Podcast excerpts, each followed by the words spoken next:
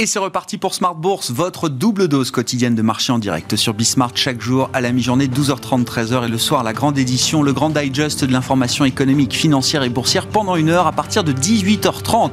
Au sommaire ce soir, le bilan d'une semaine dense, intense, riche sur, les, sur tous les plans. Les publications d'entreprises, évidemment, hein, qui ont été massives tout au long de la semaine avec euh, les performances exceptionnelles des, euh, des, GAFAM sur le plan opérationnel. On en a beaucoup parlé euh, jusque-là. Une semaine très riche également en indicateurs macroéconomiques. On a eu les premières estimations de croissance pour le premier trimestre, rappelons-le, aux États-Unis et pour la zone euro aujourd'hui, avec un, premier trimestre en zone euro qui reste évidemment médiocre. Hein. Ce n'est pas une surprise. La croissance est ressorti à moins 0,6% pour l'ensemble de la zone économique et, monétaire, avec euh, quelques petites divergences. On peut noter que contrairement au quatrième trimestre, la France, sur ce premier trimestre 2021, s'en sort mieux que l'Allemagne. Mais grosso modo, si on prend les, deux derniers trimestres consécutifs, on a une, image à peu près homogène d'une zone euro qui reste enlisée, bien sûr, en raison des restrictions sanitaires qui euh, sont restées quand même euh, en place au moins jusqu'à présent. On a désormais un calendrier de, de réouverture qui donne une perspective évidemment de, de reprise plus, euh, plus importante, plus matérielle pour l'économie de la zone euro. Intéressant de noter que dans les chiffres de, croissance en France, on voit une très bonne tenue, par exemple, de la partie investissement. L'investissement des entreprises est au rendez-vous. On l'a vu également aux États-Unis avec là en plus une dynamique de consommation folle. Tout pour la consommation. Toutes les planètes sont alignées pour que euh, le consommateur américain retrouve son hédonisme légendaire. On l'a vu déjà dans les chiffres de croissance du premier trimestre, hein, une croissance de la consommation des ménages de plus de, de 10%. On voit des revenus qui explosent également avec l'envoi des chèques euh, du Trésor américain sur le mois de mars. Hein. Le revenu disponible des ménages a explosé aux États-Unis sur le mois de mars. Les dépenses de consommation sont donc euh, en place et la confiance, évidemment, remonte au-delà des niveaux euh, attendus avec une vaccination qui continue d'avancer et une perspective de réouverture totale dans les prochains mois aux États-Unis. Le consommateur américain, donc en vedette. On parlera de tous ces sujets macro avec le lien évident avec euh, les banques centrales et la politique monétaire avec nos deux invités de Planète Marché dans un instant, deux gérants obligataires qui seront avec nous pour euh, cette discussion de, fin de semaine. Et puis le dernier quart d'heure de Smart Bourse, chaque vendredi soir, vous le savez, c'est la leçon de trading avec les équipes de Bourse Direct. Romain Daubry sera avec nous ce soir en plateau pour parler de la saisonnalité des marchés. Et oui, le mois de mai arrive. Sell in May and go west, ça fait partie des vieux adages boursiers sur les marchés. Qu'en pensez d'ailleurs? Regardons la saisonnalité des marchés. Est-ce que c'est un mythe? Est-ce que c'est une réalité? On en parlera donc avec Romain qui sera avec nous en plateau, je le disais, à partir de 19h15.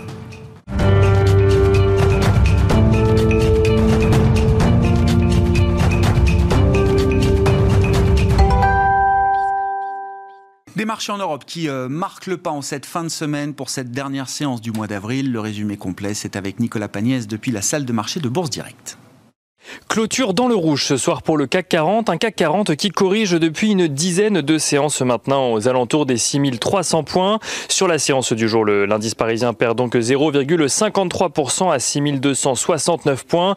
On note cependant que sur la semaine, le CAC 40 gagne 0,18%. Sur le mois, il gagne 3,3%, tandis que depuis le 1er janvier, l'indice parisien progresse de 13%.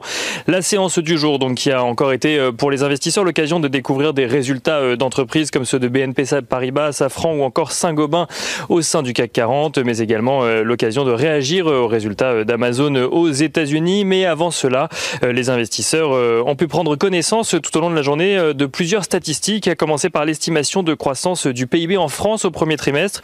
Celle-ci ressort en progression de 0,4% sur la période, une progression qui même légère dépasse les attentes des analystes qui attendaient 0,1% sur donc le premier trimestre 2021 après le recul de 1,4% le trimestre précédent qui faisait lui-même suite à un rebond de plus de 18% au euh, troisième trimestre 2020. En France, toujours, l'inflation ressort en progression de 1,3% au mois d'avril après 1,1% au mois de mars, une hausse due essentiellement euh, à l'augmentation des prix euh, dans les secteurs des services ou encore de l'énergie. En zone euro, euh, à présent, la croissance du PIB ressort, elle, en recul de 0,6% au premier trimestre. Une croissance donc de PIB plombée notamment par le recul du PIB allemand de 1,7% sur la même période. Et du côté des statistiques à suivre aux États-Unis, aujourd'hui, les revenus des ménages rebondissent d'un peu plus de 21% au mois de mars, tandis que leurs dépenses progressent de 4,2%. On note également que l'indice PMI de Chicago enregistre une hausse surprise à 72,1 points au mois d'avril, tandis que l'indice de confiance du consommateur calculé par l'Université du Michigan ressort à 88,3 points, euh, deux statistiques au-dessus euh, des attentes des analystes. Après euh, ces chiffres, on regarde ce qui se passe du côté des valeurs. Donc aujourd'hui, les investisseurs qui ont tout d'abord pu prendre connaissance des résultats trimestriels d'Amazon hier soir. Amazon qui triple ses profits à 8,1 milliards de dollars, tandis que le chiffre d'affaires du géant de la distribution en ligne progresse de 44% à 108,5 milliards de dollars. Amazon qui est très confiant pour la suite puisqu'il promet que le prochain trimestre sera lui aussi un trimestre avec plus de 100 milliards de dollars de ventes, soit le quatrième trimestre consécutif pour Amazon. Amazon qui se vante d'ailleurs de voir toutes ses verticales progresser, autant son activité euh, e-commerce que la branche service aux entreprises, les recettes publicitaires ou encore le cloud. En France à présent, euh, BNP Paribas a annoncé de son côté un bénéfice net en hausse de 38% sur un an à 1,76 milliard euh, d'euros, au-dessus des attentes des analystes. L'activité de la banque a notamment été portée par ses activités de marché qui progressent de plus de 24% sur la période, mais aussi par une diminution des provisions pour les éventuels impayés face à la crise sanitaire BNP Paribas qui recule cependant ce soir et qui perd 0,82%. Deuxième euh, valeur à suivre à Paris, Safran annoncé de son côté un recul de 37,9% de ses revenus au premier trimestre, un recul en phase avec les objectifs de Safran euh, qui confirme d'ailleurs euh, ses perspectives pour 2021. Safran qui progresse de son côté de 3% environ à la clôture du marché parisien ce soir. Autre valeur à suivre et qui euh, progresse et qui est également dans le vert euh, ce soir, c'est Saint-Gobain. Saint-Gobain qui fait état d'une progression de 14,3% de ses ventes trimestrielles à 10,4 milliards d'euros. Une accélération de ses ventes portée par sa division solutions durables et performances, même si les performances de l'ensemble de ses activités ont été solides. Euh, Saint-Gobain qui est dans le vert, donc on le disait, et qui progresse de 1,25% ce soir.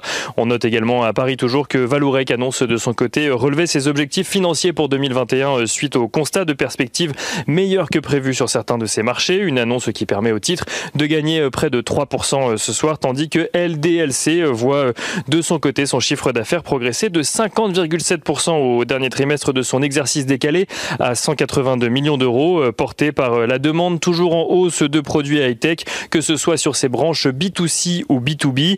LDLC qui gagne un peu plus de 2,3% à la clôture du marché parisien ce soir. Et on finit avec l'agenda de la journée de lundi. Lundi, les les investisseurs prendront connaissance des indices PMI Market IHS des directeurs d'achat dans le secteur manufacturier en zone euro, mais également dans quelques autres pays. Côté entreprise, Trigano, DBV Technologies ou encore Bonduel publieront leurs résultats trimestriels. Nicolas Pagnès en fil rouge avec nous tout au long de la journée sur Bismart depuis la salle de marché de Bourse Direct.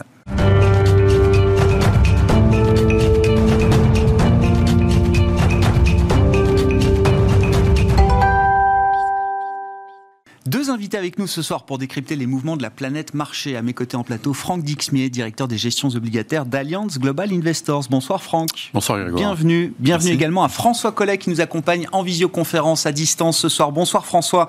Vous êtes gérant obligataire chez DNCA Investments. Deux gérants obligataires. On va donc parler des marchés obligataires et de la macro, de l'inflation et des banques centrales. C'est le sujet pour nous euh, pour ces 40 prochaines minutes. Euh, intéressant parce que la semaine a été très riche en en, événements, euh, avec bien sûr la communication de la Fed, des chiffres macro euh, importants qui montrent quand même les, la, photographie du premier trimestre aux États-Unis, en zone euro et les dynamiques qui, euh, qui sont sous-jacentes aux, chiffres de croissance qu'on a pu qu'on a pu voir. Qu'est-ce qui vous marque d'ailleurs là? C'est quoi la leçon ou les leçons que vous retenez des, des indicateurs macro qu'on a pu avoir cette semaine aux États-Unis et en Europe, Franck? D'abord une confirmation, une hein, confirmation d'une désynchronisation, euh, une économie américaine qui se porte très bien, qui rebondit euh, très fortement.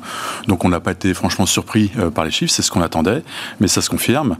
Et une Europe, enfin qui patine en fait, mm. hein, qui, a souffert hein, au premier trimestre de toutes ces mesures de restriction sanitaire. Donc là aussi, c'est sans surprise. C'est réellement une confirmation. intéressant quand même de de voir un peu comment, comment cette croissance s'est, s'est, formée.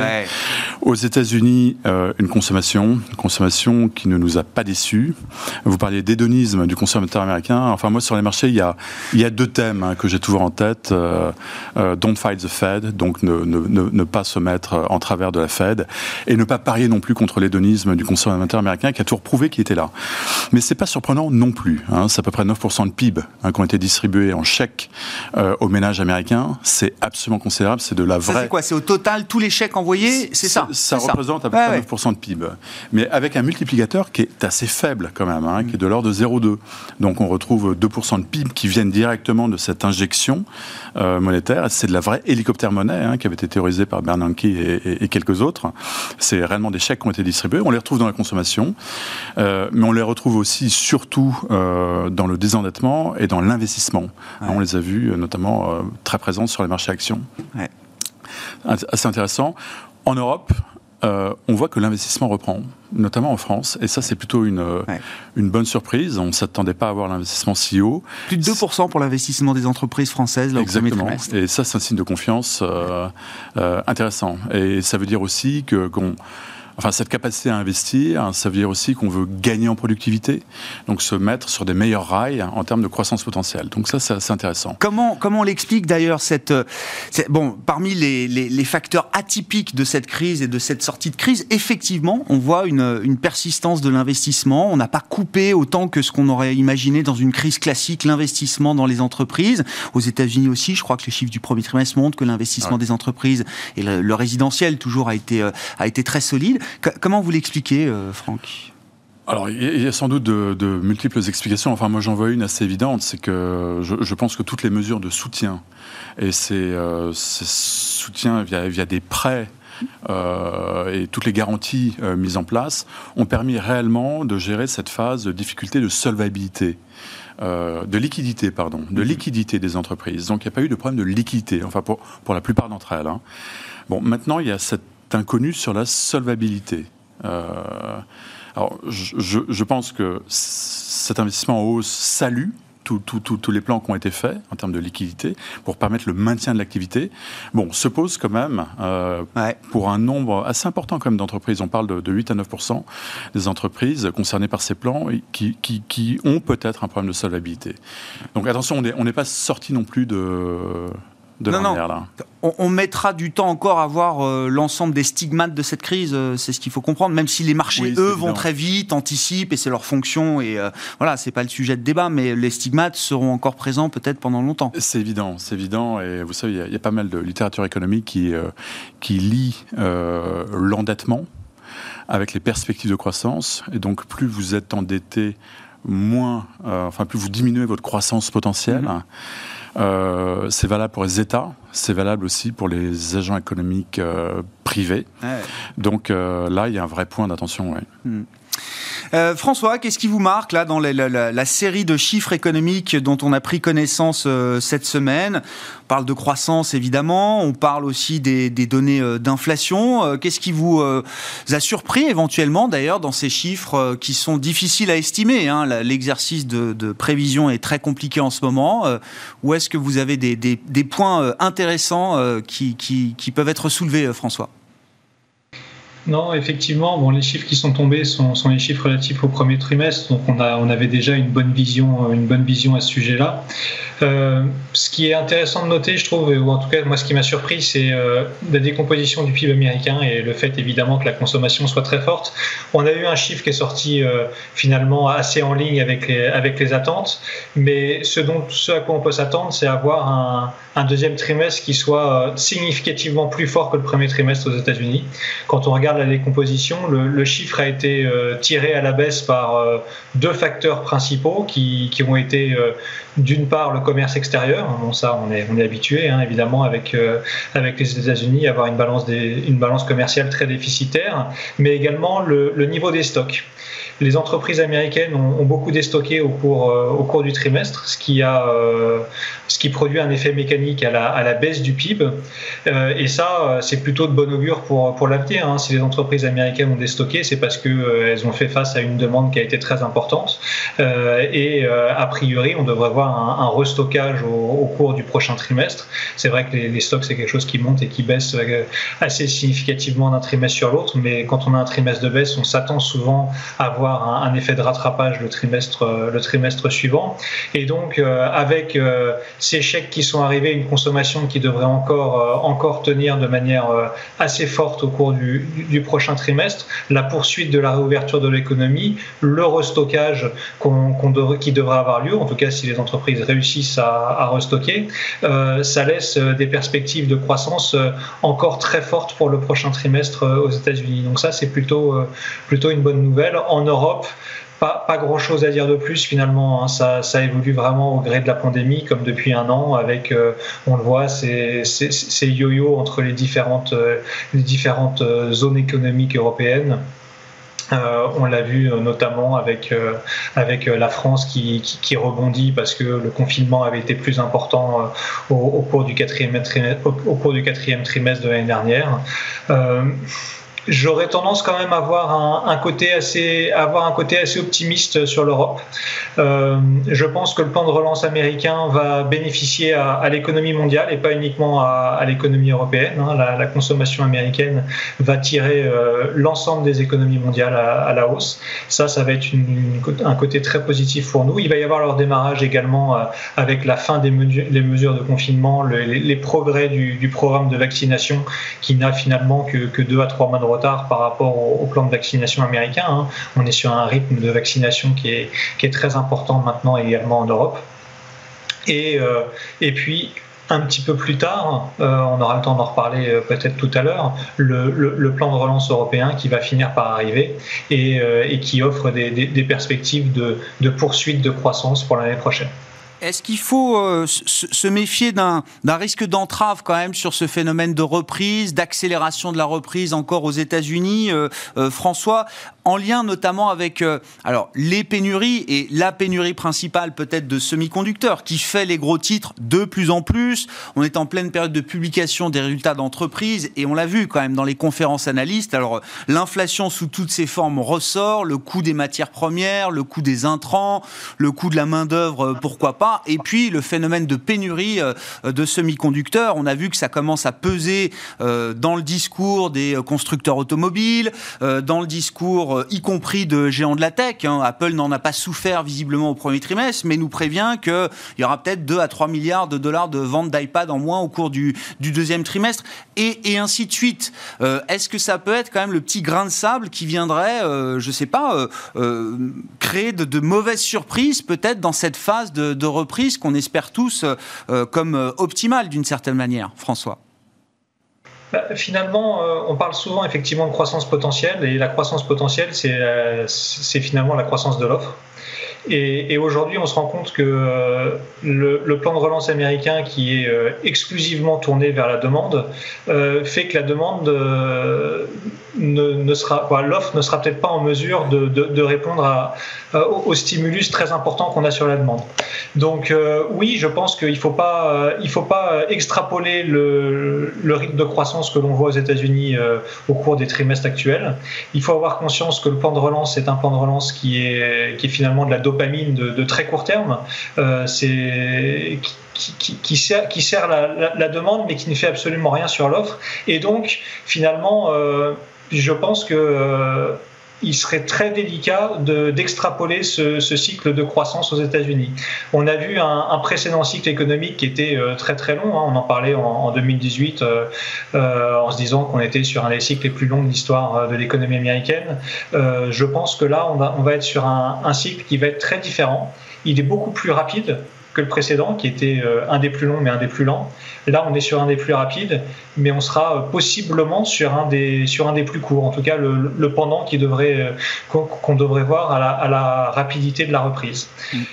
parce que qu'est-ce qui va se passer? Il va se passer que ces, ces pénuries qu'on voit sur les semi-conducteurs, mais les semi-conducteurs, c'est, c'est la partie émergée de l'iceberg. On a également des pénuries sur, sur le bois. Hein. Il faut avoir en tête que aux États-Unis, la construction repart assez fortement.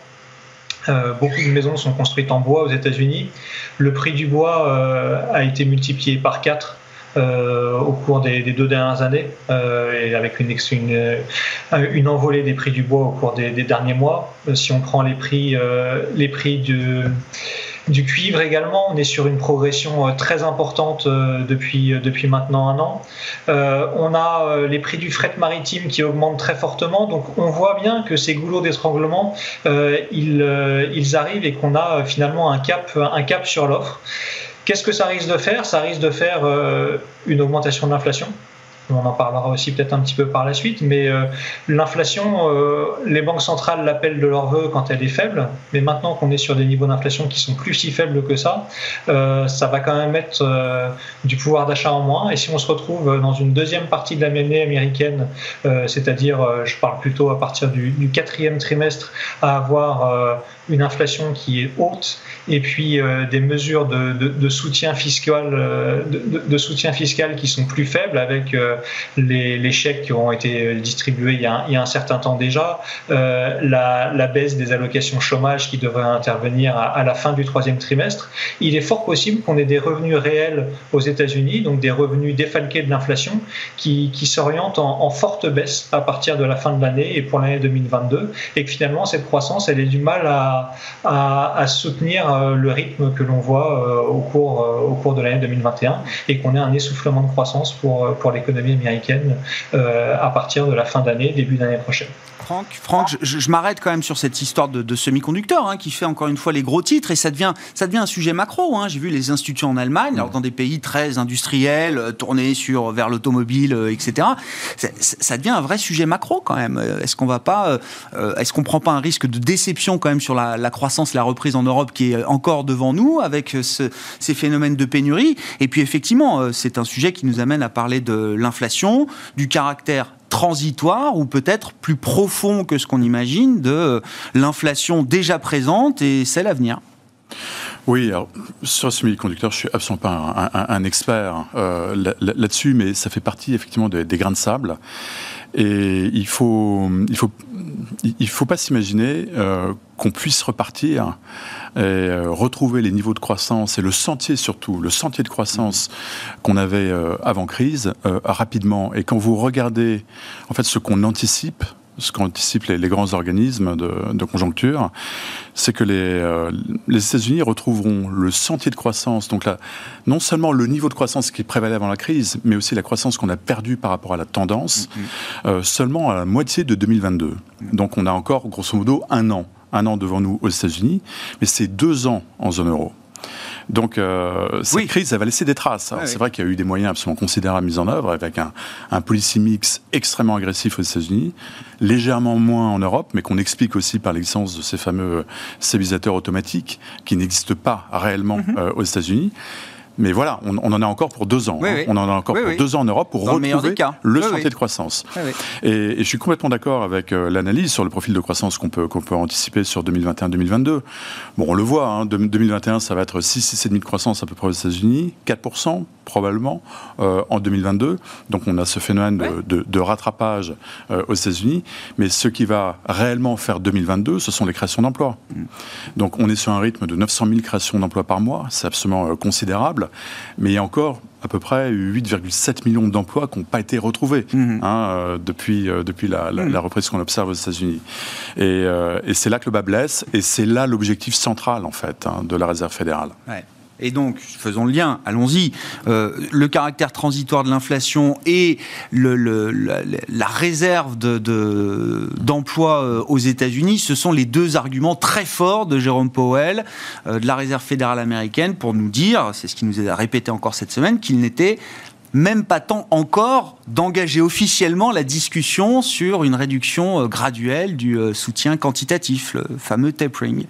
Euh, comment vous comprenez ce message à ce stade de, l'année de la reprise économique américaine? Est-ce que c'est une position solide, très solide, qui peut durer encore du, du côté de la Fed, ou est-ce que c'est une position qui devient un peu plus challenging? Bah, plus le temps passe, plus cette position va devenir effectivement euh, challenging, parce qu'il y a une dimension de risque qui est attachée à ça.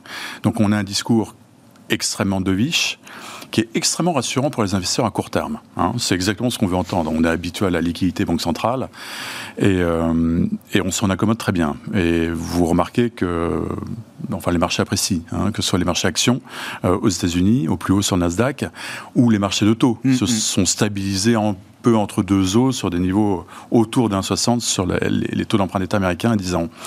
Euh, mais à moyen terme, on peut, on peut néanmoins s'interroger parce qu'on a une Fed qui nous dit qu'elle est résolument behind the curve, ça veut dire qu'elle est dans un mode réactif et pas proactif. Behind the curve, alors même que les paramètres de réglage de la politique monétaire évolue. Donc on est dans une expérimentation sur ce qu'on appelle l'inflation targeting. Donc la Fed cible une inflation.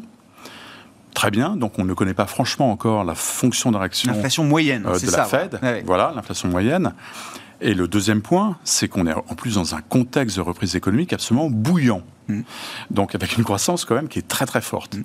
Et on va avoir ce pic euh, d'inflation euh, devant nous. Bon, il est bien documenté, ça va pas être franchement une surprise. Mais ce que les investisseurs vont réellement guetter, et c'est le point sur lequel la Fed insiste depuis des mois, c'est sur le caractère réellement transitoire, en fait temporaire, de ce pic d'inflation.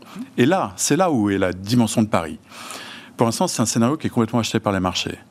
On, s'aperçoit que les anticipations d'inflation, que ce soit via les anticipations moyen terme, via les swaps d'inflation, 55 ans, bon, qui ont légèrement augmenté, mais il y a, on n'est pas rien, rien de grave, mmh. Ou alors les break-even d'inflation, euh, et ça, c'est intéressant. On quoi C'est 2,30, 2,40 pour donner une idée de ces anticipations on, 55 euh, ans ou les break-even 10 ans? Oui, on est à ouais, c'est ça. On est, on est autour de 2,40. on est autour de 2,40. Et surtout, dans les anticipations d'inflation, on a une cloche. Donc le marché achète ce scénario. Très bien. Euh, mais il y a une dimension de risque. Et, il y a peut-être même, quand on analyse en fait le positionnement de la Fed, il y a peut-être même une dimension politique. Moi, je ne serais pas du tout étonné que la Fed soit assez confortable avec une économie américaine en surchauffe.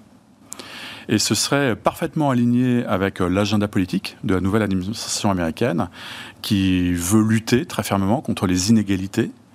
Et une économie américaine en surchauffe, bah, ça veut dire beaucoup plus d'emplois, et beaucoup plus d'emplois, notamment pour les, euh, pour les travailleurs les moins qualifiés. Parce que ceux-là, ils n'ont pas retrouvé encore de job. Hein, les, euh, moi, j'ai même l'impression que c'est l'objectif explicite de l'administration américaine dans son ensemble aujourd'hui, Fed comprise, euh, Franck. Mais je, je pense que ça devient de plus le, en plus vous c'est le mandat sur lequel Joe Biden est élu euh, aujourd'hui.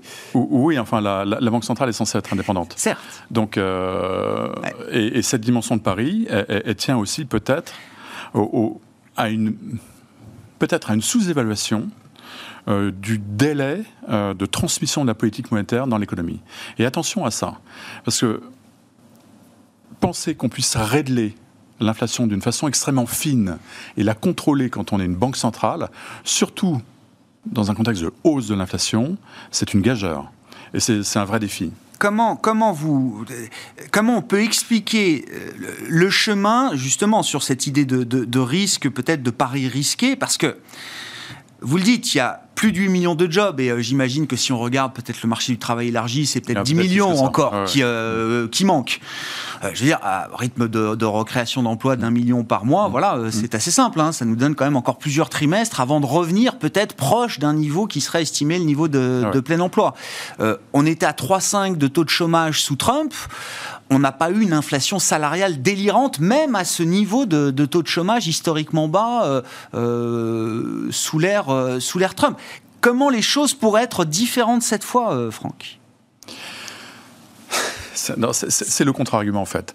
C'est le contre-argument. Le contre-argument, c'est ça, c'est de se dire mais attention, regardez, dans un monde de, plein emploi qu'on a déjà connu, c'était le monde d'avant la courbe de Philips c'était mort en fait. Hein. Il n'y avait pas de, il y avait pas de, de corrélation entre le niveau d'emploi et les salaires. Il fallait aller extrêmement loin dans le niveau d'emploi pour euh, commencer à voir cette courbe de Philips revivre un peu. Quoi. Oui, mais, mais, mais, là, on a une politique euh, quand même de, de, relance économique euh, extrêmement forte, euh, qui a pour but de rehausser la croissance potentielle aux États-Unis, qui est tombée sur des niveaux bien bas. Hein.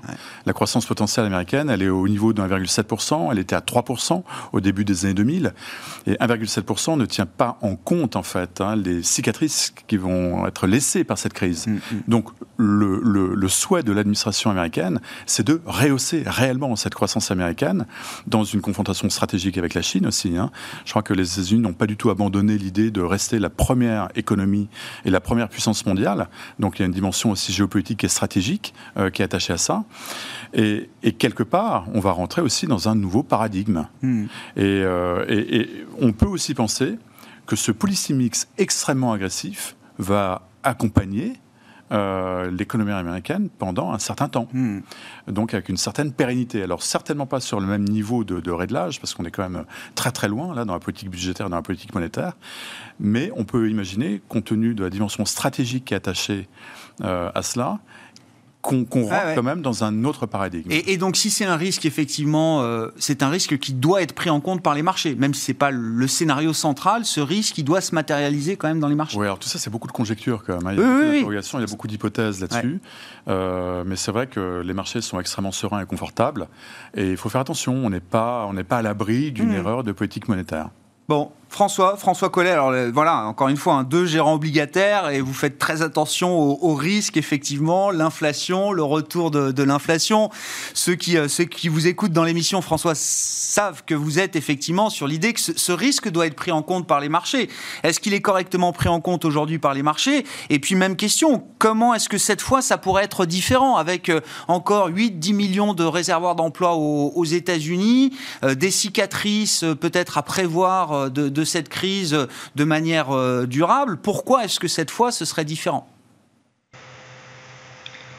Oui, euh, bon, ce qui est différent, c'est euh, le policy mix qui est mis en place, c'est-à-dire qu'on fait, comme le disait Franck, des, expérimentations qui n'ont jamais été faites par le passé. On, arrive à des niveaux de dette qui sont tout, simplement, tout simplement gigantesques que euh, les seules fois où on a vu ces, des augmentations de, de, niveau de dette publique euh, de, de ces ordres-là, c'était pendant les, les, phases de guerre et ça s'est toujours fini par, par de l'inflation pour, pour venir euh, gommer en partie le, le, le, le fardeau de la dette. Donc ça c'est la première, la, la, première chose, mais c'est quelque chose de long terme. Après, sur, le plan, sur le plan conjoncturel, ça va être, ça va être assez difficile. Hein. Le, je pense que le, le, challenge de la Fed de réussir à relancer à la fois l'inflation et, euh, l'emploi va être compliqué parce que relancer l'inflation, c'est euh, et, et, pas uniquement de manière transitoire, c'est réussir à enclencher la boucle prix-salaire. Et euh, ça va quand même être difficile si les salaires augmentent pour les, pour les personnes les moins qualifiées de retrouver un emploi. Euh, si, vous faites, si vous augmentez le, le coût du travail à 15 dollars, 15 euh, dollars de l'heure, comme euh, souhaite le faire l'administration américaine euh, sur notamment les, les, entreprises qui, qui ont des contrats avec, euh, avec l'administration fédérale, bah, ça va être beaucoup plus difficile pour ces entreprises d'embaucher et, et, donc plus difficile pour les, pour, les, pour les salariés peu qualifiés de retrouver, de retrouver un emploi. Donc je pense que ce double, ce double objectif va être difficile. Euh, c'est oui, de ce côté de ce côté-là, ça va pas être évident pour, pour la Fed. Après, euh, ce, que je partage aussi, c'est euh, sur le fait que si on a euh, effectivement une inflation qui monte, ça risque en théorie, c'est très facile hein, de, de, limiter l'inflation pour une banque centrale. Il suffit de remonter ses taux, il suffit de, de, provoquer une récession. Ça a déjà été fait par le passé aux États-Unis, ça a déjà été fait par le passé en Allemagne après, après la réunification. C'est fait euh, de manière assez régulière dans certains pays émergents. Euh, néanmoins, c'est toujours plus facile pour un, pour un banquier central d'être vu comme euh, le Père Noël euh, que d'être vu comme le Père Fouettard. Et, et là-dessus, euh, pour l'instant, euh, les banquiers centraux sont, sont, tous dans le rôle du Père Noël. On a vu en, en Turquie le, le, le, chef de la banque centrale turque bah, justement remonter ses taux et, et faire endosser ce costume du Père Fouettard. Bon, il n'a il a, il a pas fait long feu finalement, il a été licencié assez rapidement. je pense que ça va être beaucoup plus difficile pour les, pour, pour les banquiers centraux de, de, de faire, de faire justement cette inflexion qu'on attend. Et c'est pour ça qu'elles seront effectivement très en retard sur, sur les niveaux, sur les niveaux d'inflation. Très en retard dans votre esprit, là, François, pour euh, les décisions qui seraient à prendre au cours de l'année 2021 du côté de la Fed? Je ne sais pas, est-ce qu'il y a un calendrier? Est-ce que, est que oui, il y aura à un moment une annonce cette année d'une réduction très progressive de la politique de bilan hein? Je ne parle même pas de hausse de taux qui sont dans le marché peut-être pour fin 2022, début 2023. Mais déjà, la première séquence de acheter un petit peu moins que 80 milliards de trésorerie par mois, est-ce que vous la voyez cette année, euh, François? Oui, je pense concrètement, je pense que ce sera annoncé euh, au courant de l'été peut-être même au mois de juin. Euh, on, verra. Certains membres de la Fed ont, parlé du fait que euh, d'un taux de vaccination euh, entre 70 et 75 des, de la population américaine pour commencer à évoquer le sujet du, du, tapering. Donc c'est quelque chose qui devra arriver au cours de cet été. on a certaines banques centrales qui ont déjà commencé à le faire. Hein. La, Banque du Canada, la semaine dernière, a, annoncé le début du tapering, donc la réduction de ses achats qui étaient faits à un rythme de 4 milliards par semaine à un rythme de 3 milliards par semaine à partir de la fin du mois d'avril. Euh, la Banque de Nouvelle-Zélande euh, a également euh, commencé son, son, tapering depuis déjà, depuis déjà quelques temps. Ça fait déjà deux mois qu'ils le font de manière toutes les semaines. Ils achètent un petit peu moins que la semaine précédente de, titres du, gouvernement, du gouvernement néo-zélandais. Donc la BOE devrait l'annoncer possiblement la semaine prochaine ou au mois de juin. Donc on voit un changement euh, de discours de l'ensemble des banquiers centraux, mais c'est sûr que le gros morceau c'est la Fed et c'est là que, c'est la Fed que tout le marché attend. Je pense qu'ils devraient quand même l'annoncer ou commencer à discuter de ce sujet-là ou dire qu'ils en discutent lors de la réunion du mois de juin au plus tard au cours de cet été et que euh, le, tapering devrait commencer à être effectif soit en toute fin d'année, soit en début d'année 2022. Euh, et comme ils ont bien annoncé qu'ils prépareraient le marché à ça, euh, il va falloir qu'ils commencent à l'annoncer de toute façon au cours de l'été. Franck, je ne sais pas, est-ce qu'il y a des nuances sur le calendrier chez, chez Allianz, là, le calendrier qui est présenté par François, ça vous paraît cohérent? Et est-ce que la Fed a, les capacités aussi à, déconnecter la séquence de réduction de son bilan, enfin des achats qu'elle qu'elle met au bilan euh, aujourd'hui, de sa politique de taux, qui reste quand même aussi un outil de politique monétaire euh, avec des taux à zéro aujourd'hui. C'est vrai qu'on est très attaché euh, au tapering, mais, mais ce qu'il faut voir et ce qui va réellement impacter les marchés, c'est la politique de gestion du bilan qui va suivre. Parce qu'en fait, dans, dans, une politique d'achat de titres, au-delà d'un certain seuil d'accumulation de titres au bilan euh, d'une banque centrale, c'est pas tellement les flux qui comptent, mais c'est le stock. Mm, mm. Et c'est le réinvestissement du stock qui peut être très très supérieur. plus le réinvestissement soit important. Exactement.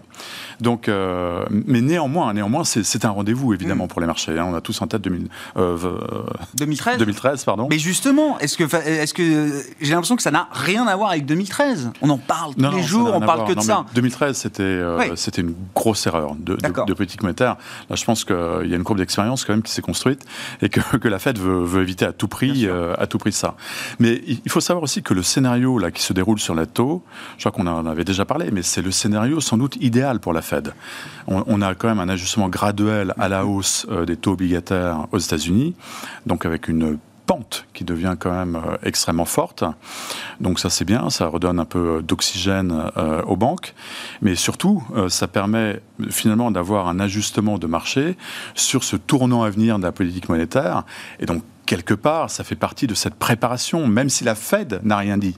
Mais les investisseurs, de toute façon, en partant d'un poids si bas, parce qu'on a atteint quand même 0,5% sur la trésorerie à 10 ans en 2020, euh, se sont dit que c'était pas tenable, évidemment.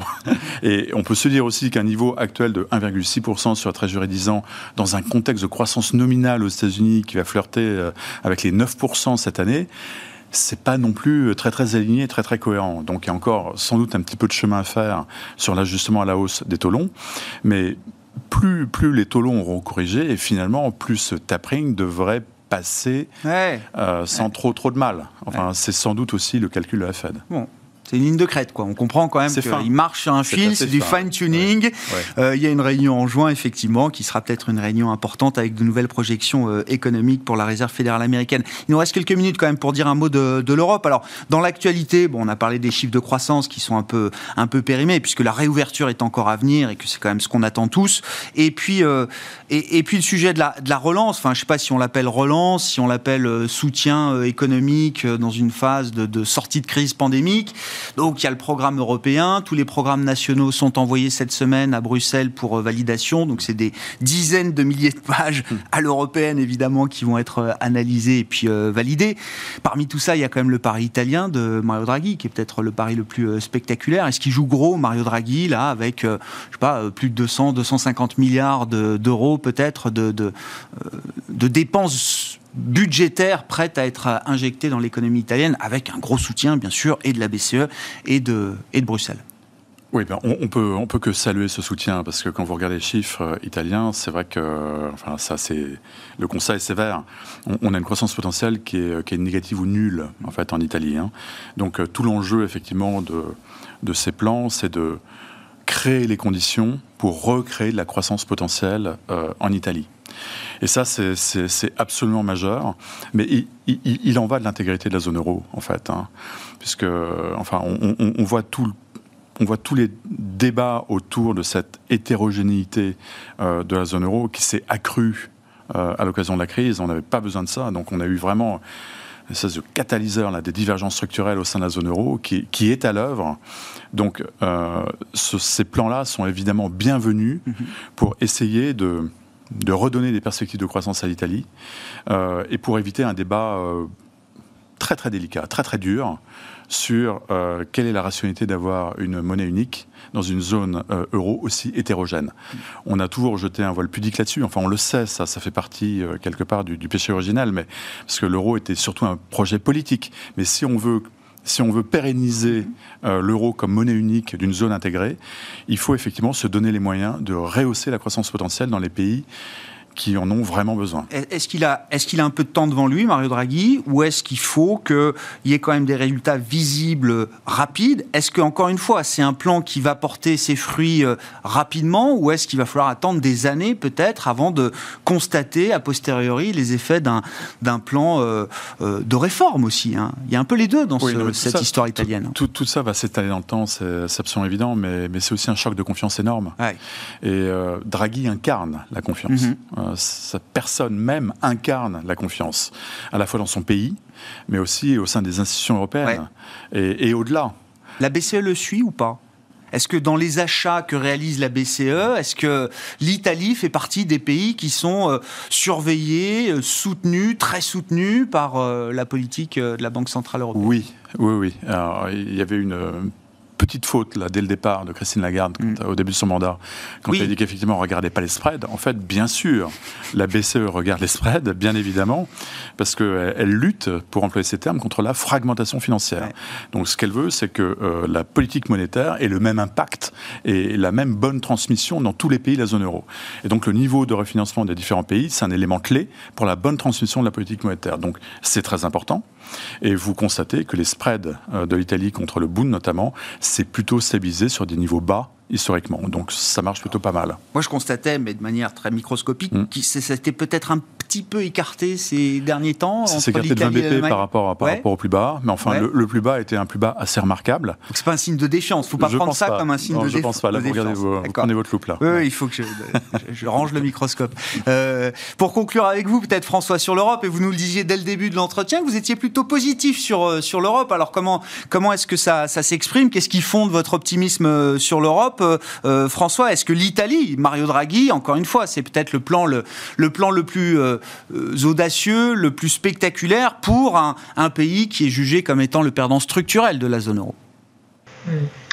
Bah, je pense qu'il y, a deux choses en fait sur lesquelles euh, qui, fondent mon optimisme, ou plusieurs choses. Le, rattrapage, bien sûr, de l'économie européenne qui va avoir lieu avec euh, le retour de le, retour de, de, l'ouverture des économies.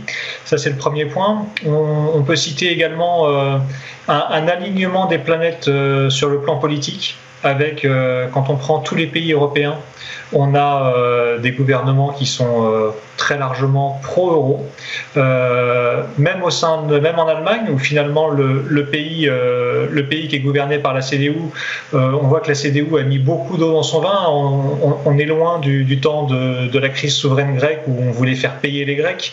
la CDU a mis beaucoup d'eau dans son vin et puis leur principale force d'opposition politique qui est au coude à coude avec eux maintenant, ce sont les Verts qui sont ouvertement europhiles. Um, Aux Pays-Bas également, on a eu euh, des élections qui sont euh, qui, qui, qui sont un petit peu plus qui, qui, laissent un petit peu plus la main la main libre, le champ libre au, premier ministre euh, au premier ministre néerlandais. Et, donc je pense qu'on a vraiment un, temps politique favorable pour une poursuite de la construction de la zone euro, pour une poursuite de la de, de, de l'intégration fiscale européenne qui a qui a fait une belle avancée l'année dernière, ce mouvement hamiltonien dont on a parlé. Je pense qu'il peut il peut se poursuivre encore euh, au, cours, des six prochains mois. Ça, c'est quelque chose, quelque chose d'important à avoir en tête. Et puis ensuite, euh, l'autre chose, on en parle peu du plan de relance européen parce que euh, effectivement, il va avoir lieu euh, principalement à partir de, 2022. il sera, l'Union européenne va commencer à emprunter sur les marchés cet été, et puis elle va débourser, elle va débourser l'argent petit à petit dans la deuxième partie de l'année qu'elle va distribuer aux pays qui l'utiliseront a priori à plein entre 2022 et 2026. C'est quand même 150 milliards d'euros par an c'est 1% du PIB européen par an. Alors c'est toujours difficile d'avoir une idée du multiplicateur qu'on peut, peut attendre, mais euh, ça pourrait doper la croissance européenne de l'ordre de 1% entre 2022 et 2026. Et euh, quand on voit qu'on part d'un niveau qui est relativement faible hein, sur la croissance européenne, ça pourrait nous, nous, laisser envisager une croissance en 2021 qui va être forte, une croissance en 2022 aussi qui va subir le rattrapage, mais au-delà de ça, euh, on aurait sans doute une croissance européenne aux alentours de 2%. 1% de potentiel, plus 1% euh, euh, supplémentaire lié euh, à ce plan de relance européen. Donc moi j'ai plutôt tendance à voir les choses du côté optimiste, du côté optimiste sur la zone euro pour, pour les prochaines années. Mais je crois qu'on va rester sur cette note d'optimisme concernant la, la, zone euro. Merci beaucoup messieurs. Merci d'avoir été avec nous pour Planète Marché ce soir. François Collet qui était en visioconférence, gérant obligataire chez DNCA Investments et Franck Dixmy à mes côtés en plateau. Merci Franck d'avoir été là. Directeur des gestions obligataires d'Alliance Global Investors.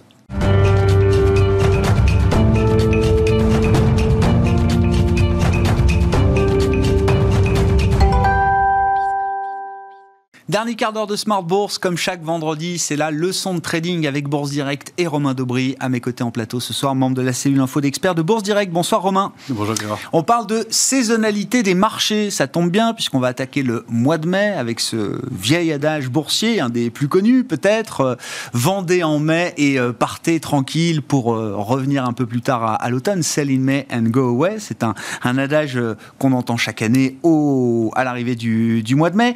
juste déjà, comment, euh, qu'est-ce que c'est que la saisonnalité des, marchés euh, Est-ce qu'il y a une définition? Parce qu'on ne parle pas de cycle de marché, hein, c'est différent. Hein. On parlait des cycles cette semaine avec Julien Nebenzal, Valérie Gastaldi. La saisonnalité, c'est pas leur truc. Eux, c'est les cycles. La saisonnalité, c'est autre chose. Exactement, tout à fait. C'est différent. Il y a des, très belles démonstrations et c'est pas du tout le même. C'est pas le même sujet. Ça s'approche, mais c'est pas le même sujet. Euh, la, saisonnalité, déjà, c'est quelque chose de plus. enfin, c'est très très précis et en fait, c'est ce que ce qu'on les, tendances qu'ont les marchés à se mouvoir dans une direction donnée euh, à, certaines périodes de l'année. Ça, c'est Dixit John Murphy, donc un des, parents de l'analyse euh, technique, l'analyse graphique. Euh, donc effectivement, c'est assez, c'est à distinguer des cycles, même si on peut trouver des, des, corrélations par, par moment. Donc oui, c'est ça, c'est le, le, principe de, de déterminer s'il se passe des choses de façon récurrente de, sur les marchés en général. Alors avant qu'on en vienne au sell in May and go away, qui nous intéresse euh, quand même, ce qui est intéressant, c'est que il y a des saisonnalités en fonction de différentes classes d'actifs. Et vous dites une des plus connues, par exemple, évidemment, ça paraît évident dit comme ça, mais c'est sur les marchés de matières premières agricoles avec les céréales. Oui, c'est la, la plus connue sur les céréales. Et effectivement, c'est le cas. On sait que ben, moment de la, récolte, l'offre est plus abondante et évidemment, on forme le, point bas euh, puisqu'il y, a, de l'offre et donc euh, les, prix baissent à, ce moment-là. C'est le plus connu. Il y a d'ailleurs un terme consacré, c'est le February Break pour le, blé et le soja qui donc baissent de fin décembre à début janvier pour aller former en général un point bas fin février. C'est euh, assez connu, assez identifié. Ça, c'est assez intuitif. On, l'imagine bien. Il y en a effectivement sur sur d'autres, d'autres matières premières notamment, et c'est sur les matières premières que c'est souvent le plus flagrant. Oui, ouais, c'est intéressant Alors sur le cuivre, là, on, en on a parlé du cuivre cette semaine à plus de 10 000 dollars la tonne métrique, c'est ça hein voilà. Et qui forment des plus hauts récents. Et effectivement, ben, on constate qu'il monte en général en janvier et février pour aller culminer en mars-avril. Non, non, mais voilà, très bien. Donc le, on, verra, on verra euh, dans quelques semaines ou quelques mois si on a fait le point haut du cuivre là au cours du mois d'avril. Ouais, alors évidemment tout ça ce sont des statistiques, hein, et il faut le rappeler. Donc ce sont des moyennes qui sont basées sur plusieurs dizaines d'années, ouais, c'est ça. 50 à 70 ans de, data. Comme des historiques qui sont très longs. Des hein. historiques qui sont longs et avec des ratios qui sont quand même assez marqués. Et donc quand on, on arrête des mois comme ça, c'est que ça, ça, ça, ça se vérifie assez bien. Ouais. C'est ça, c'est pas des règles euh, automatiques, mais ça donne quand même un niveau de euh, confiance ou de probabilité, on va dire, euh, qui, est, qui, qui, est, assez fort. Qui est à prendre en compte. Qui est à prendre en compte. Bon, l'argent aussi, on parle beaucoup de l'argent en ce moment. Alors, c'est quoi la saisonnalité de l'argent, Romain? L'argent marque en général ses points bas en janvier et avec des prix plus élevés au mois de mars. Euh, là, ça n'a pas été flagrant. L'argent est toujours assez compliqué à travailler. On a, on a marqué un point bas en janvier. On a rebondi dessus sur le même niveau à peu près, un tout petit peu plus bas au mois de mars. Donc là, la saisonnalité n'est pas, pas, forcément flagrante, mais euh, pour cette année en tout cas. Mais en tout cas, c'est ça, c'est les, curseurs à garder en tête. Ouais.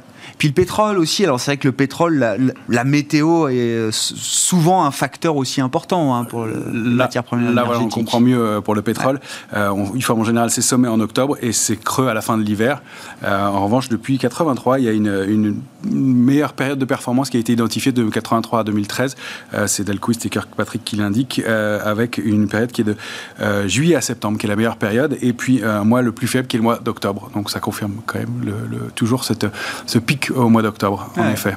Bon, et puis même sur les devises, il y a une saisonnalité sur le dollar, il y a une saisonnalité sur les obligations du Trésor aux États-Unis aussi, euh, Romain? Oui, tout à fait. Le dollar formerait son creux au mois de, janvier. Quant aux obligations, bah, euh, les, hausses significatives seraient marquées au mois de janvier. On marque a priori les prix seraient plus faibles au premier trimestre et tendraient à être plus soutenus au second, au second trimestre. Euh, c'est intéressant puisque ça, permet d'avoir des déductions sur les taux d'intérêt qui évoluent eux en sens inverse et qui donc baissent en été et en automne et auraient tendance à monter en hiver et au printemps et donc les marchés actions qui nous intéressent. Alors, saisonnalité des marchés actions, mythe ou réalité, euh, Romain? Alors oui, oui, euh, oui, il y, a, une, saisonnalité, elle est bien identifiée. Il y a pas, pas mal d'études sur le sujet. Euh, il y en a une qui est très connue, qui est la plus, probablement la plus exhaustive, en tout cas la plus large. C'est celle de Ben Jacobsen et Sherry Zhang, qui date de 2012. ils ont étudié 300 années de, de, de, cycle sur, dans, dans 108 pays. D'accord. Donc euh, c'est large euh, et euh, il est clair que la période novembre-avril, donc le vaccin Pfizer jusqu'à ce soir, surperforme très largement la période mai-octobre. c'est le cas quasiment 9 fois sur 10 de la surperformance. Et, euh, et c'est de plus en plus marqué depuis, euh, depuis une dizaine d'années. Oui, c'est d'ailleurs intéressant de le prendre dans ce sens-là, parce que l'adage boursier dit sell and, may, euh, sell and may and go away. On a, effectivement, à partir du mois de mai, on a l'impression qu'il se passera plus rien, mais il faut regarder en fait la, la, la période inverse, c'est-à-dire c'est de novembre à avril, donc c'est sell in May and go away, et il faut come back en, novembre, c'est ça en fait. C'est ça, c'est ce qu'on dit début octobre. début octobre, Revenir à peu près à ce moment-là sur le marché. Ça, c'est ce que dit l'adage. Bon, et alors? Mm, Et en fait, c'est contre-intuitif et on, va voir que, voilà, déjà, si vous voulez décomposer un peu les. On peut être un peu plus fin que ça. On peut être un peu plus fin que ça. En fait, c'est que, euh, effectivement, cette surperformance, cette surperformance de la, période novembre à, avril est, très nette, elle est très marquée, on va, on va le voir. Euh, en revanche, euh, eh bien, il y a un truc qui est contre-intuitif, c'est que c'est pas parce qu'on vend au mois de mai et qu'on rachète au mois d'octobre qu'on va le faire au bon moment. Les mois qui, vont, qui suivent donc mai, euh, de, mai à octobre sont des mois qui sous-performent. Ça ne veut pas dire qu'ils soient nécessairement des mois de baisse. Et donc, ça ne veut pas dire qu'on vend nécessairement au meilleur moment, ni qu'on rachètera au bon moment en, eh en, rachetant au mois d'octobre. Eh ça voudrait dire que ce serait point haut et point bas à ces mois-là. Donc, les, études montrent qu'on euh, pas, euh, on sous-performe quand on vend au mois de mai et qu'on rachète au mois d'octobre par rapport à des stratégies de buy and hold, enfin de conserver des, des, positions, de, de, de, de conserver les, les, les, positions sans les vendre. Oui, bien sûr s'il n'y a pas de signal, enfin, je veux dire, euh, le mois de mai peut, la, baisse de, en mai peut se former à la fin du mois de mai. Donc, euh, vendre le 1er mai de manière systématique, automatique, euh, c'est pas forcément, ça fait pas une stratégie de marché, ça fait pas une stratégie d'investissement. On peut tenir compte du fait que c'est un mois plus faible ah et que, effectivement, quand on vient d'un rallye important avant, on peut être un peu plus prudent, par exemple. Mais euh, c'est pas, c'est pas une stratégie en soi que de vendre au ah mois de mai. Et encore une fois, si on, si on l'applique, si on l'applique à la lettre et sur plus de plus de 100 années de data, on, on constate qu'on sous-performerait le, le, le, fait de conserver ses positions. Bon, et alors justement, si on regarde la, mois par mois, est-ce qu'il y a des, des, périodes un peu spécifiques qui se, qui se dégagent en termes de sous-performance, de force, de faiblesse? Oui, c'est très identifié. Donc la période novembre-janvier est vraiment la période la plus forte, clairement. Elle englobe d'ailleurs, c'est intéressant, le rallye de fin d'année. Donc, est-ce que l'un dépend de l'autre Difficile de le dire, mais en tout cas, euh, il y, a effectivement cette période de, de, rallye de fin d'année. Et on constate que le mois de décembre est en hausse à peu près 75% du temps, euh, un peu moins que ça. Euh, donc, il y, a effectivement un phénomène fort qui se joue à ce moment-là. Le mois de février est plus faible en général. Mmh. mars et avril sont des mois forts. on, peut on, vient de, on, vient de, le constater. Le mois d'avril vient de progresser sur le CAC 40 de, de plus de 3-30%. Euh, donc, euh, ils viennent clôturer ce soir. Euh, le mois, les mois de mai et juin sont des mois un peu plus lourds en général.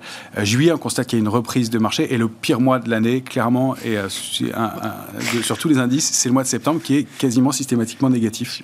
Enfin, en tout cas, en, statistique sur plusieurs années. Donc ça, c'est vraiment le, mois qui, qui, est baissier et le mois le plus marqué. Et après 300 ans euh, d'études sur euh, plus de 100 pays, on arrive à trouver quand même des explications ou c'est juste voilà des, des, historiques statistiques qui font que en moyenne c'est comme ça que ça se passe. Alors l'explication que je trouve la plus la plus euh, rationnelle, je ne sais pas si elle est elle est elle est valable, mais c'est que a priori en fin d'année on sera un peu optimiste sur les, les, perspectives de l'année à venir, sur la croissance et, que eh bien au mois de mai, enfin en tout cas à la fin de la période, eh bien on reviendrait à la réalité, que l'année ayant commencé et qu'on on reviendrait un peu à des, des, choses plus rationnelles, plus réalistes et qu'on serait moins dans la dans la dans la, dans la perspective et que eh bien, on, on, le marché reviendrait un peu à la raison, manifestement. psychologique euh, humain, quoi. Euh, psychologique humain et d'anticipation des analystes aussi, euh, qui auraient tendance à, à, à penser à la surperformance. Bon, et puis il y a aussi des cycles intéressants euh, autour de la présidentielle américaine. Ça revient tous les quatre ans, ça y est, on, a, on est reparti pour un cycle euh, présidentiel aux États-Unis euh, et on a toujours effectivement des, des, comparatifs intéressants qui fleurissent à ce moment-là. Voilà, alors là c'est pour ça que ça, ça, ça, flirte avec la notion de cycle, mais c'est un, un, cycle quatre ans, le, le, cycle des présidentielles américaines. Et là, le, la, saisonnalité est très marquée, puisque l'année de l'élection, ça c'est une étude toujours de, de, de John Murphy, l'année de l'élection de 1904 à 1914 98, pardon, ça a produit 224% de hausse moyenne sur les indices américains, euh, alors que les années post-électorale et mi-mandat sont les années faibles, elles ne produisent que 66% de hausse de ce jour sur la même période, 1904-1998. Euh, et l'année pré-électorale est aussi une année forte, euh, puisque c'est 217% de hausse sur la, sur la même période. Alors, présenté différemment, euh, ça c'est Delquist et Kirkpatrick, eh bien, les deux dernières années de chaque mandat, depuis 1832, pardon, les deux dernières années de chaque mandat, eh bien, ont, permis une hausse de 557% depuis 1832, alors que les deux premières années de chaque mandat présidentiel n'ont progressé, n'ont enregistré une progression globale que, que de 81%. On voit, la, on voit la, la, différence. Alors, Pareil, il y a toujours pas mal d'explications possibles, les cycles économiques peut-être, mais euh, les considérations électorales semblent assez plausibles. Tant, euh, encore faut-il savoir dans quelle mesure les, les présidents peuvent influer sur les taux. On peut terminer avec quelques faux amis, peut-être, euh, Romain. C'est vrai que j'entends souvent, tiens, la, première séance de janvier donne, euh, donne le ton euh, de l'année. Alors, c'est oui, c'est les, les, cinq premières séances de l'année sur le S&P où, comme, comme ira le mois de janvier, ira le S&P, ben, c'est pas significatif. Ça fonctionne Donc ça, on oublie. pas ou plus, en tout cas. C'est pas le cas. Il y avait un système qui fonctionnait un peu, c'est que les small caps, les petites capitalisations, surperformaient au mois de janvier, les, grosses capitalisations. depuis quelques temps, ça devient un peu fiable et, et on peut plus vraiment se fier à cette, cette croyance-là Ne basez pas une stratégie là-dessus, d'accord et puis il y en a un dernier, acheter le lundi et vendre le vendredi. Ouais, et ça depuis 30 ans toujours, euh, ça a été euh, ça a été analysé toujours par Dalquist et, Kirkpatrick et, euh, et non ça fonctionne et ça marche plus depuis pas. plus de 30 ans. D'accord. Ça fonctionne pas non plus, donc ça c'est pas le genre de c'est le genre d'adage qu'il faut oublier. Merci beaucoup Romain, merci d'être venu nous apporter des éléments autour de cette saisonnalité, ces saisonnalités des marchés, hein, puisqu'on voit bien que les, différents actifs connaissent tous des, saisonnalités plus ou moins fortes. Romain Dobré qui était avec nous pour cette leçon de trading du vendredi, notre partenaire Bourse Direct avec nous le vendredi à 19h15 et on vous retrouve lundi à 12h30 pour le plan de trading de la semaine prochaine. Bon week-end Romain, bon week-end à toutes et à tous, on se retrouve donc lundi en direct à 12h30 sur Bismart.